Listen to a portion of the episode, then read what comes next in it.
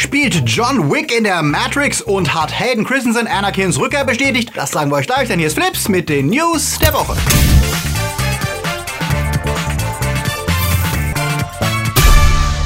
Themen der Woche. Watchmen greifen ein. Suicide Squad wird riesig. Esther in neuer Serie. Jurassic Park Kurzfilm überrascht. Pearl Harbor Reloaded. Arnie for President. Und wird Death Stranding langweilig? Flips wird im September unterstützt von unseren Flips Guardians. Anja Scholz, Akoya, Daniel Schuh, Der Twarslöper, JFK Faker, Sepp Kerschbaumer, T-Unit CB, Silko Pillasch, Dark System, Sterntor 1, Alter I und Wir, Tony Barth, Derby, Luca Kamens, Marc-André Schreiber und Nanoska. Ein großer Dank geht auch an unsere Flips Junior Guardians. Vielen Dank für euren Support. Wenn dir unsere News gefallen, drück auf den Abo-Knopf. Und für News unter der Woche folg uns auf Twitter, Facebook oder Instagram. Jurassic World 2 kam beim Publikum und der Kritik schlechter an als Teil 1, spülte aber weltweit immer noch souveräne 1,3 Milliarden Dollar in die Kinokassen, womit Teil 3 ja schon feststeht. Doch bevor Regisseur Colin Trevorrow sich ganz dem Film widmen konnte, hat er einen 8 Minuten Kurzfilm im Jurassic Universe gedreht, der eine Brücke schlagen soll zwischen Teil 2 und 3. Am Ende des zweiten liefen ja Dinos frei in der Gegend herum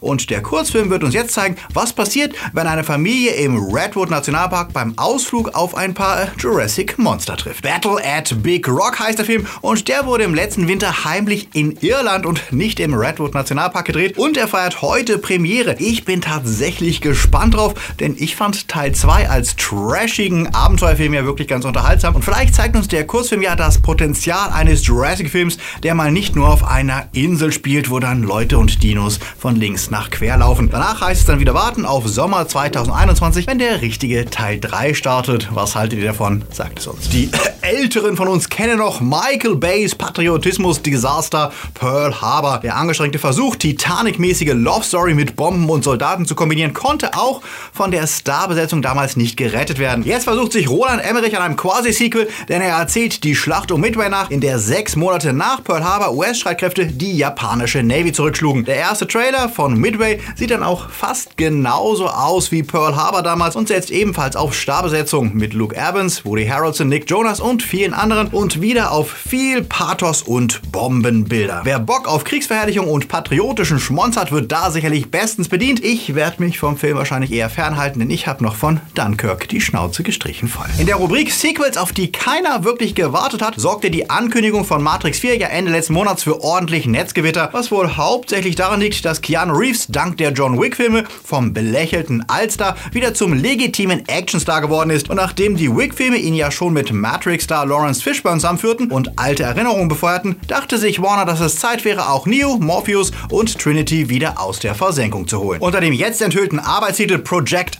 Ice Cream laufen die Vorbereitungen und schon im kommenden Jahr könnte der Dreh starten mit Keanu Reeves, Carrie Ann Moss und vielleicht auch Michael B. Jordan als junge Morpheus, obwohl das noch im Gerüchtestatus ist. Regie führt mit Lana, eine Hälfte der Wachowski-Schwestern, das erste Soloprojekt der Geschwister, die sonst immer zusammen Regie führten. Lily Wachowski ist mit der Serie Walk in Progress für den Sender Showtime beschäftigt, hat Matrix 4 aber ihren Segen gegeben. Lerner wird auch das Drehbuch schreiben, zusammen mit David Mitcher und Alexander Herman, mit dem sie bereits in der Serie Sense8 und Cloud Atlas zusammenarbeitete. Und während die Planungen für Teil 4 von Matrix auf vollen Touren laufen, gilt dasselbe auch für John Wick 4 und der Regisseur Chad Stahelski spricht offen darüber, weitere Matrix-Allstars für seinen Film zu casten. Kein Wunder, er kennt sie noch gut aus seiner Zeit, als er Action-Choreograf und Stuntman für Keanu für Matrix 1 bis 3 war. Da bleibt eigentlich nur noch eine Frage. Wird Teil 5 dann ein Crossover, in dem wir erfahren, dass die ganze Welt von John Wick nur in der Matrix stattfand und Wick und Neo dieselbe Person sind? So ganz unwahrscheinlich ist das nicht. Matrix gehört zu Warner und Warner ist zumindest in Großbritannien auch der Verleih von John Wick. Und immerhin gibt es genug Dinge in John Wick, die mit logischem Denken nicht zu erklären sind, aber perfekt passen, wenn die Welt dort nur eine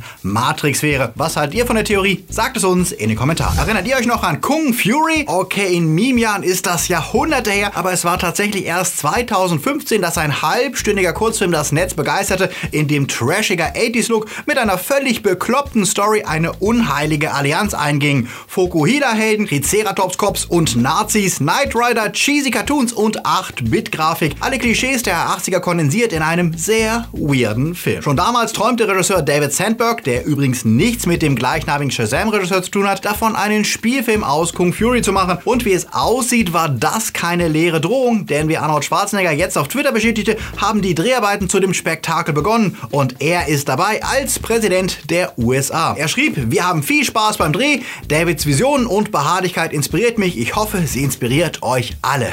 Oh okay. Michael Fassbender soll ja angeblich auch dabei sein und wir sind da mal sehr, sehr gespannt und neugierig auf den ersten offiziellen Trailer zu Kung Fury, The Movie. Immerhin ist eine fiktive Zukunft mit Arnie als Präsident weniger deprimierend als die aktuelle Besetzung in der Realität. James Gunn kann sich über mangelnde Arbeit ja nicht beklagen. Neben dem von Fans sehnlichst erwarteten dritten Teil der Guardians of the Galaxy, die er nach viel Hickhacker jetzt doch wieder für Marvel drehen wird, hat er ja vorher noch einen Job für DC zu erledigen. The Suicide Squad, das Soft Reboot des vielgeschmähten Films von 2016. Der Film wird zwar eine Menge Darsteller aus Teil 1 wieder mit an Bord haben, soll aber eine ganz andere Tonalität haben und für sich selbst funktionieren. Diese Woche bestätigte Gunn auf Twitter die komplette Hauptbesetzung des Films und die deckt sich mit vielen der Gerüchte, die es gab und kann sich tatsächlich sehen lassen. Aus dem ersten Teil sind Viola Davis als Amanda Waller, Margot Robbie als Harley Quinn, Jay Courtney als Captain Boomerang und Joel Kinnaman als Rick Fleck wieder mit dabei. Dazu kommen noch Leute wie John Cena, Nathan Fillion, Flula Borg,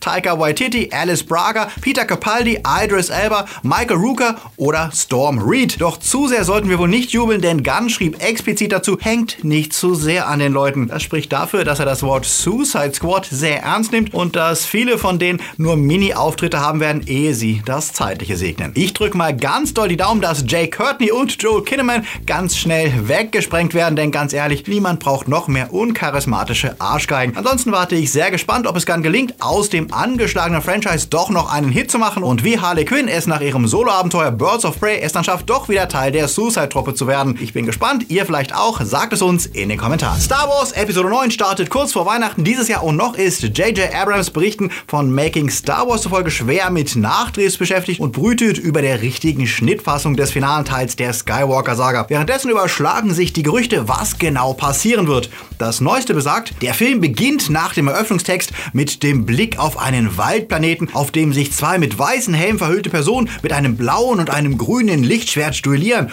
Und als sie die Helme abnehmen, sehen wir, es sind Luke und Leia und zwar genauso, wie wir sie am Ende von Die Rückkehr der Jedi-Ritter gesehen haben. Also in Jung, wir sehen ein Flashback. In dem verrät Leia Luke, dass sie schwanger ist von Han Solo und wir wissen, Ben Solo wird die Galaxis für immer verändern und danach wechselt der Film dann in die Zeit nach Episode 8 und wir sehen, was Leia und die Resistance inzwischen getrieben haben. Stimmt das oder ist das wieder nur blühende Fanfantasie, die uns als Insider-Information verkauft wird? Die Kollegen von Midnight's Edge behaupten ja, sie hätten erfahren, dass die massenhaften Leaks zum Film, die in den letzten Wochen kamen, von allerhöchster Stelle stammen, nämlich von Lucasfilm selbst. Angeblich brüten die Macher nach den verheerenden Reaktionen auf Episode 8 und dem Flop von Solo darüber, wie sie es mit Teil 9 wirklich allen recht machen können. Es gäbe angeblich sechs völlig verschiedene Schnittfassungen des Films und mit den gezielten Leaks wollte Lucasfilm das Wasser antesten und schauen, welche Storyleaks gut ankommen und welche nicht, um dann danach die endgültige Schnittfassung zu basteln. Das klingt abenteuerlich, aber doch nicht ganz unmöglich. Wenn sie die Leaks selbst streuen, wäre auf jeden Fall sicher, dass sie jede Fassung davon auch umsetzen können, wenn die Fans positiv auf etwas reagieren. Denn das letzte, was sie wollen, ist wohl ein weiteres Debakel wie damals mit Snow. Und warum genau wurde nur eine Stunde bevor Hayden Christensen und Ian McDermott auf dem Fan-X-Event in Salt Lake City auftreten konnten, ihr Panel abgesagt? Die Vermutungen, dass Palpatine und Anakin Skywalker doch noch eine größere Rolle im Film spielen, wurden dadurch natürlich beflügelt. Hatte Lucasfilm Angst, dass einer der beiden sich verplappert? Ein Fan berichtet, als er ein Foto mit Christensen machte und im Spaß zu ihm sagte, ich freue mich, dich dann in Episode 9 zu sehen, dass Christensen nichts gesagt, aber ihm zugezwinkert hätte. Nur Spaß oder tatsächlicher Hinweis darauf, dass der Aufstieg Skywalkers in Wirklichkeit auf Anakin bezogen ist, was ja auch der offizielle Roman The Secrets of the Jedi andeutet, der im November erscheint. Was denkt ihr, ist das alles Quatsch? Testet Lucasfilm das Wasser an oder müssen wir uns wirklich noch richtig überraschen lassen? Sagt es uns in den Kommentaren.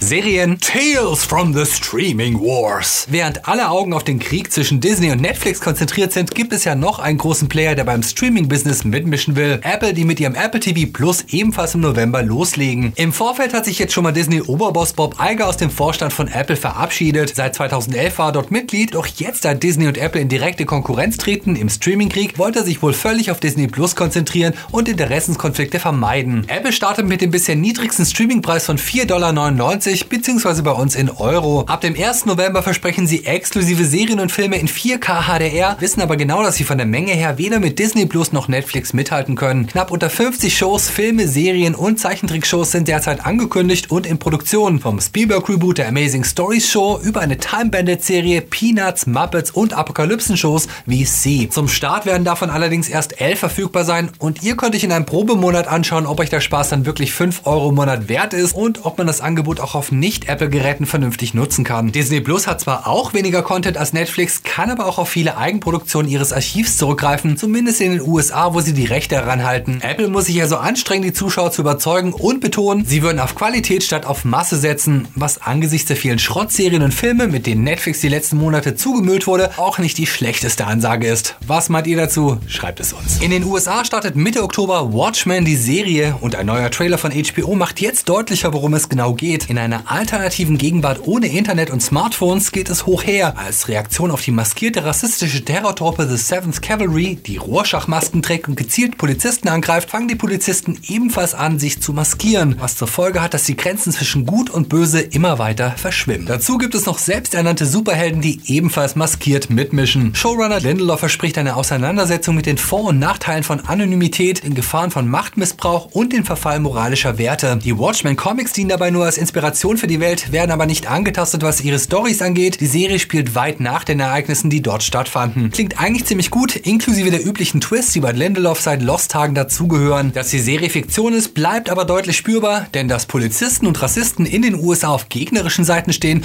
klingt doch sehr weit hergeholt. HBO tut aber in jedem Fall gut daran, nach dem umstrittenen Ende von Game of Thrones schnell eine weitere aufwendige Show nachzuschieben und Watchmen hat auf jeden Fall das Zeug dazu, ein Hit zu werden. Und wem das nicht reicht, diese Woche wurde auch bekannt, dass das Buch Fire and Blood von George R. R. Martin die Grundlage für eine weitere Game of Thrones Spin-off-Serie bilden soll und die heißt The House Targaryen. Noch hat HBO die Deadline-Meldung nicht bestätigt, aber die Seite hat eine sehr hohe Trefferquote bei diesen Meldungen. Kennt ihr noch Gruselgrauen Gänsehaut? Die Serie lief in den 90ern und erzählte von der Mitternachtsgesellschaft, die sich am Lagerfeuer unheimliche Geschichten erzählte und war ähnlich wie die Gänsehautreihe oder Eerie Indiana Grusel für die Teenie-Zuschauer. Im Original hieß die Show Are You Afraid of the Dark und nachdem Gänsehaut erfolgreich fürs Kino rebootet wurde, gibt's auch vom kleinen Konkurrenten neue Folgen. Als Miniserie auf Nickelodeon tritt eine neue Midnight Society in drei einstündigen Folgen gegen den Carnival of Doom an. Mit dabei ist Jeremy Taylor, den kennt ihr natürlich als Ben aus S, der gerade dort auch wieder im Kino zu sehen ist. Aber auch er hat im zweiten Gänsehautfilm mitgemacht,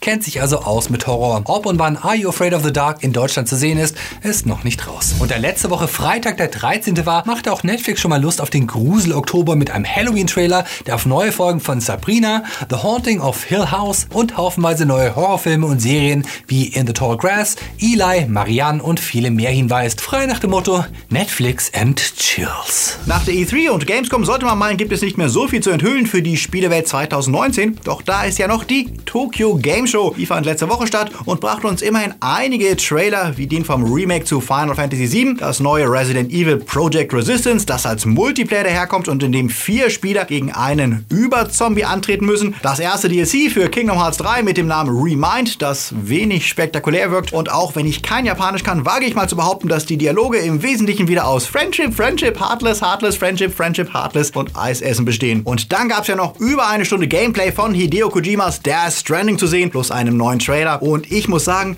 ich werde mit jedem Trailer skeptischer, denn so allegorisch und fantastisch die Story auch ist, in der Kojima ja wohl seine eigene schmerzhafte Trennung von Konami verarbeitet hat, rein spielerisch sieht das echt wenig aufregend aus, wenn Norman Reedus die ganze Zeit durch eine Welt läuft, die aussieht wie eine irische Mooswerbung aus den 90ern. Was meint ihr dazu? Sagt es uns in den Kommentaren. Die letzten Wochen war es wieder ruhig, aber jetzt geht's wieder richtig los mit den Starts der Woche. Art Astra zeigt Brad Pitt auf der Suche nach seinem Vater und das nicht irgendwo, sondern auf dem Neptun. Das realistische Familien-Weltraumdrama widmet sich existenziellen Fragen und bietet beeindruckende Bilder. Das kam bei der Kritik gut an, die im Schnitt 8 Punkte vergeben für Art Astra. Sylvester Stallone will's nochmal wissen und lässt nach dem enttäuschenden letzten drei Sequels nochmal die Wumme sprechen. In John Rambos letzten Auftritt in Last Blood tritt er gegen mexikanische Menschenhändler an und zeigt, dass er auch mit 73 noch ordentlich den Abzug drücken kann. Ob er damit vielleicht doch noch an die Qualität des ersten Rambo-Films anknüpfen kann, das ist noch nicht raus, denn es liegt bis zum Starttag um 0 Uhr nachts ein Embargo auf dem Film. Ja. Angry Birds 2 ist wohl tatsächlich eine Überraschung, denn der zweite Kinoausflug der Casual Gaming Stars zeigt nicht nur, wie Schweine und Vögel gegen eine gemeinsame Bedrohung antreten, sondern ist sogar leidlich unterhaltsam und bekam positive Kritiken. Das reicht immerhin für knappe 6 Punkte im Durchschnitt für Angry Birds 2. Vergesst nicht, uns auf Instagram, Twitter oder Facebook zu folgen, wenn ihr nicht nur sonntags aktuelle News zu Filmen, Serien und Games wollt. Und wer es verpasst hat, am Freitag haben wir wieder eure Fragen beantwortet und widmen uns unter anderem der Frage, ob Star Wars 9 zum Flop wird. Und wenn ihr eine wirklich ausführliche Auseinandersetzung mit S Kapitel 2 sucht, seit gestern ist die neue Folge von Die Männer aus Saal 3 verfügbar, in der wir über die Stärken und Schwächen von Pennywise zweiten Auftritt diskutieren. Der Link ist in der Beschreibung. Und mit dem nahenden Herbst geht's auch für uns in den Endspurt des Jahres. Wir brauchen dich als Flip-Supporter. Wenn dir Flips gefällt und du mithelfen willst, dass wir 2020 dabei bleiben, schau auf Patreon vorbei und werde zum regelmäßigen Flip-Supporter mit Zugriff auf Discord, Podcast, Livestreams und andere kleine Goodies. Aber am wichtigsten, du hilfst Flips zu sichern. Natürlich kannst du auch bei PayPal uns ganz easy und einmalig ein Trinkgeld zukommen lassen. Alle Links findest du unten in der Beschreibung. Und wenn ihr euch fragt, wer sind diese Leute hier und wie kann ich meinen Namen auch dort lesen, das sind die Flips Time Lords. Sie helfen zusammen mit den Guardians, Junior Guardians, Patronus und Padawans mit, dass Flips seit über zwei Jahren existiert und ihr jede Woche frische News und Fakten bekommt. Deswegen sagen wir Ihnen auch in eurem Namen, danke, ihr seid cool. Und wer mag, kann sich dieser Truppe anschließen. Denkt dran, wir sind kommenden Freitag in Hamburg auf Kampnagel bei der TinCon zu sehen. Das ist der Jugend-Internet-Kongress, bei dem extrem viele coole Leute wie Code Mirror, Finn Kliman, Fettes Boot, kurz gesagt, die Rocket Beans, Ultralativ, Kleiner Bahana und viele, viele andere auftreten. Der Eintritt ist frei und hinkommen kann jeder, der unter 21 ist. Meldet euch jetzt an und holt euch Infos unter tincon.org. Wir freuen uns, wenn ihr uns da mal Hallo sagt. Und wir sind natürlich nächste Woche auch hier wieder für euch da. Bis dahin einen sonnig schönen Restsonntag. Seid nett zu anderen und läuft.